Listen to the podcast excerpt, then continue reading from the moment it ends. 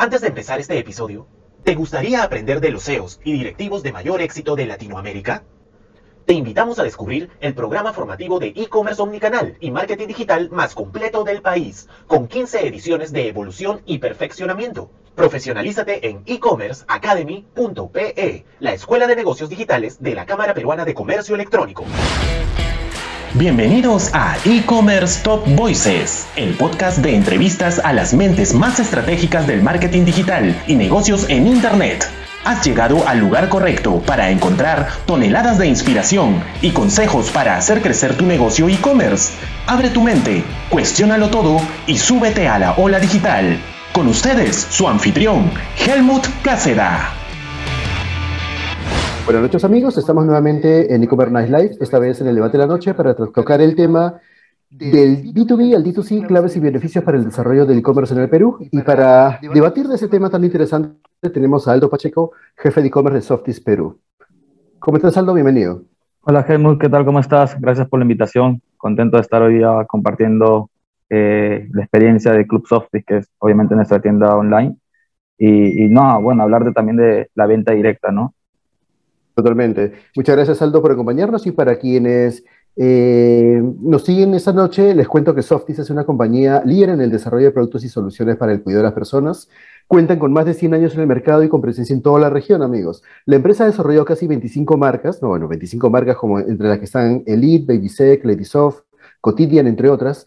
Y eh, debido a esta situación pues, que, nos ha hecho evolucionar a todos, es que esta empresa lanza clubsoftis.com.p un poco para estar más cerca a los clientes, eh, aprender de ellos directamente, sacarle el jugo a la data de la que siempre hablamos eh, y poder de alguna manera seguir cumpliendo con sus compromisos. ¿no? Entonces, Aldo, mi primera pregunta para ti es, ¿qué fue lo que aceleró el ingreso de Softis al canal online?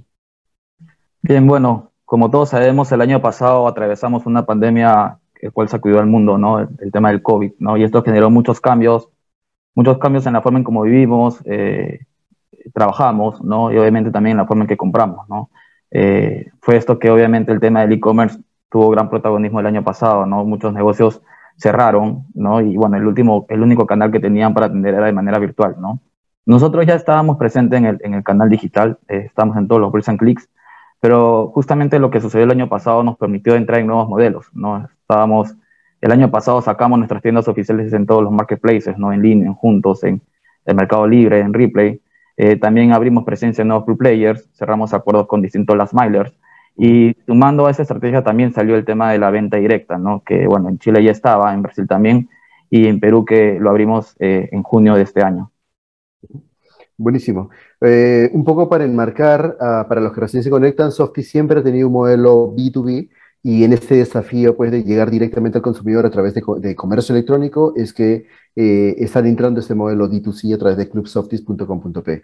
Eh, ¿Cuáles fueron los mayores desafíos, Aldo, para una empresa acostumbrada al canal B2B? Buscar este acercamiento al consumidor final. ¿Cuáles fueron sí. los retos? Yo creo que uno de los mayores retos para cualquier B2B que quiere, digamos, entrar a, a la venta directa es el tema de la logística, ¿no? Eh, uh -huh. eh, como sabemos, eh, el motor del e-commerce es justamente la parte logística, que el producto pueda llegar al cliente en el tiempo adecuado y todo lo demás. Uh -huh. Entonces, eh, para nosotros uno de los mayores desafíos fue justamente eso, ¿no? El, el, el, poder brindar un servicio de calidad, que llegue el producto en menos de 48 horas, el contar, ¿cómo se llama?, con, con, una atención al cliente adecuado, ¿no? Y obviamente cumplir con todo, con todo lo prometido. Entonces yo creo que eh, el mayor desafío justamente fue eso, ¿no? El tema logístico. Ok. ¿Y tú crees que ya se ha solucionado o qué es lo que nos falta para poder este, eh, tener una logística eficiente en ese país?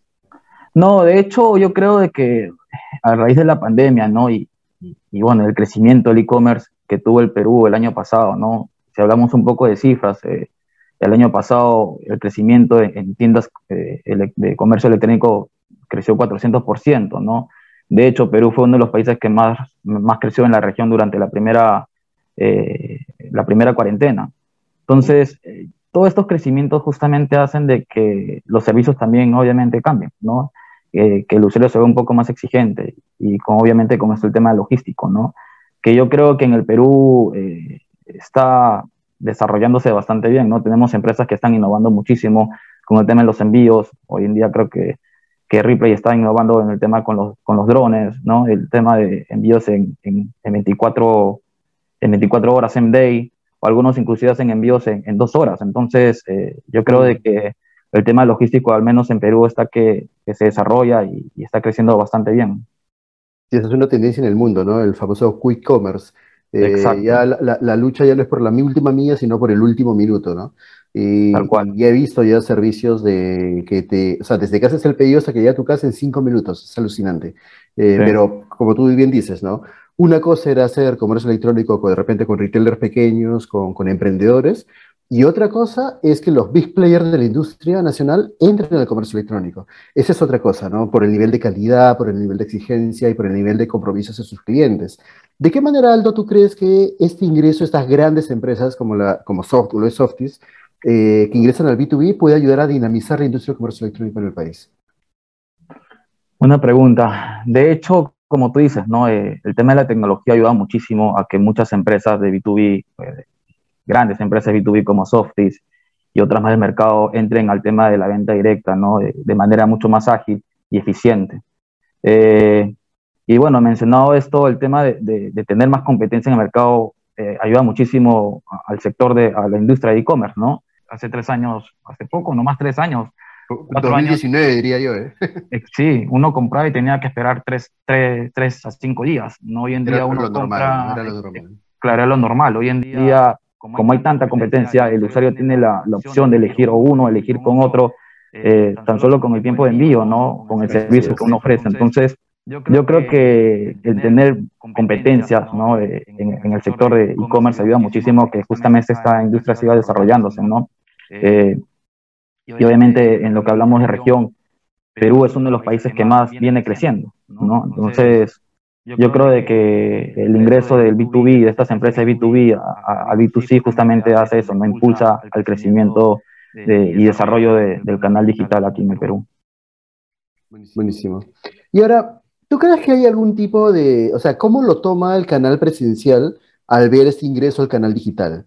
Eh, ¿Qué es mm. lo que se siente alguna competencia? ¿Cómo convive lo digital con lo, con lo presencial? Yo creo de que las tiendas físicas siempre van a convivir con los negocios de e-commerce. Aquí no hay un tema de, de, competir, sino hay un tema justamente de, complementar, ¿no? Eh, ofrecer o lo que se llama omnicanalidad, ¿no? Ofrecer a los, a los clientes un canal más para, para que puedan encontrar sus productos, ¿no? Eh, si es que alguien quiere comprar un papel higiénico, lo puede comprar en la bodega, lo puede comprar eh, en el supermercado, lo pueden comprar por la tienda online o lo puede comprar por Club Softies. Entonces, mm. la idea es eso, ¿no? Es poder brindarle a los clientes eh, distintos canales para que pueda conseguir su producto, ¿no? Y más aún con el tema de, de la pandemia, eh, que aún no termina, creo, ¿no? Entonces, mm. es eso, ¿no? Yo creo de que lo, lo, lo, físico con lo digital van a convivir, ¿no? Van a complementarse el uno con el otro.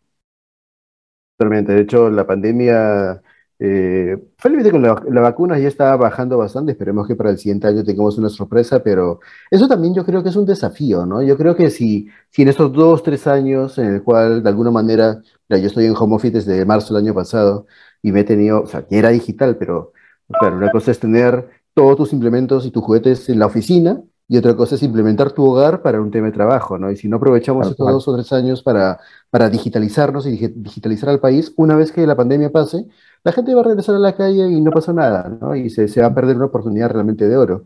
Eh, sin embargo, en esa pandemia, obviamente, pues se ha transformado el comportamiento de los consumidores. El consumidor se ha vuelto más sofisticado, como decías, más exigente, ¿no? ¿Cómo describirías los hábitos y el comportamiento de este nuevo consumidor sofisticado que compra en Internet? Bien, sí, como tú dices, no hay un antes y un después del COVID, creo yo, en todo el mundo. Entonces, la pandemia cambió eh, nuestros hábitos, nuestras formas de comprar, como había mencionado al inicio, ¿no? Y bueno, una de las cosas que tendría que mencionar primero es que el nuevo consumidor lo primero que prioriza es el ahorro, ¿no? Como sabemos, la pandemia golpeó muchísimo a, muchas personas que se quedaron sin trabajo. Entonces, el tema de, buscar productos económicos es algo que, que busca hoy en día el nuevo consumidor, ¿no? Eh, lo segundo, diría yo, eh, la compra de productos de primera necesidad de forma digital. ¿no? ¿Quién iba a pensar antes que ibas a comprar la leche o el papel higiénico o el aceite por internet? Hoy en día eso ya es algo normal, creo que muchas personas lo hacen, ¿no? Lo tercero diría también el incremento de los productos de limpieza del hogar e higiene personal, ¿no? Obviamente a raíz de, del COVID, el cuidado, ¿no? Eh, se volvió de forma, es algo primordial hoy en día, ¿no? El tema de la mascarilla, el tema del alcohol gel, eh, es por eso que nosotros también innovamos en eso y, bueno, hoy en día también vendemos lo que es mascarillas y, y justamente jabón gel. Entonces, eh, eh, el tema de estos, de, de, estos productos también creció de manera abismal. Yo creo que va a seguir creciendo hasta menos este año, ¿no? Y por último, diría también una forma, bueno, que cambió en el consumidor fue la prevención, ¿no? A pesar de que hoy en día, digamos, las cosas ya están regresando a la normalidad, ¿no? Gracias a las vacunas, eh, hay una fuerte cantidad de personas que aún prefieren comprar por internet y no lo hacen por un tema de, precio o de oferta, ¿no? O de promoción, sino lo hacen justamente por prevención, ¿no? Porque todavía no quieren ir a comprar en lugares físicos porque prefieren, eh, obviamente, pagar sin contacto, ¿no? Y obviamente ahí está el e-commerce. Entonces yo creo que esto va a continuar, eh, por lo menos aquí a un par de años más, ¿no? Eh, hay mucha gente que ya no va a comprar en, en, tiendas físicas porque simplemente prefieren, obviamente, prevenir, no quieren contagiarse. Eh, y obviamente yo creo de que esto es un cambio bastante significativo en, en, en el consumo, ¿no? Sí, totalmente. Aparte, de, bueno, eso, eso me decían para, como para convencerme que vaya al gimnasio. Lo, lo único que tienes que hacer es Ahí aguantar está. 21 días y de ahí todo se vuelve hábito, ¿no? Y mira, tenemos sí. más de, ¿cuánto tenemos? 18 meses ya, más o menos, ¿no? Este, y posiblemente pues pasemos los dos años. Entonces, eh, yo creo que sí, yo creo que al menos la capital, no hay más que decir, se ha, digitalizado totalmente el desafío es provincias, ¿no? Provincias creo que todavía está un pasito atrás y creo que sería interesante ver de qué forma podemos apuntar esa ahí la oferta. Mira, si, si este crecimiento de 400% con un 90% ha sido concentrado en Lima, solamente en mm, Lima, sí. imagínate lo que se lograría si el resto del país se pone las pilas con eso, ¿no? Pero bueno, bueno. ese es tema de, de, de, otra conversación. Cuéntame, Aldo, eh, y hablando justamente de provincias y de los pequeños comercios, ¿qué crees tú que se necesita para que un pequeño comercio ingrese al canal digital? Eh, yo creo que hay dos cosas importantes, ¿no? La primera es definir bien tu estrategia, ¿no? Si en caso aún no sabes qué vender por internet, porque, bueno, hay que ser sincero, el tema del COVID ha dejado a muchos sin trabajo, ¿no? Y muchas de estas personas están comenzando a emprender en este canal, ¿no? A vender cosas por, por las redes sociales, lo cual está bastante bien. Eh, pero antes de eso, primero es definir bien tu estrategia, ¿no? Si en caso aún no sabes qué, qué vender por internet, eh, bueno, hay herramientas como Google Trends que te permiten saber justamente las tendencias del mercado, ¿no? Y así no arriesgar mucho. Entonces yo primero, yo creo que primero sería eso. Lo segundo es conocer justamente el ecosistema digital, ¿no? También pasa, pasa muchísimo que la gente comienza a vender por internet cuando no tiene la menor idea de, de qué uh -huh. es vender por internet. Entonces yo creo que lo principal también es eso, ¿no? Es poder, ¿cómo se llama?, entender el ecosistema digital. Si en caso vas a vender por redes sociales, lo cual está bastante bien, conocer los, los, las métricas de ese canal, ¿no? Por lo menos que es un CTR, ¿no? Si es que en caso vas a invertir en Facebook o en Instagram o en distintas redes sociales, conocer justamente el tema, por ejemplo, el CPC, el CPM. Y hoy en día hay muchísimos cursos virtuales, muchísimos, y accesibles para todos, incluso hay cursos gratuitos que ofrece Google, que ofrece Facebook. Entonces, eh, yo creo que ahí está la herramienta, ¿no? Y si en caso quieres abrir una tienda virtual, igual.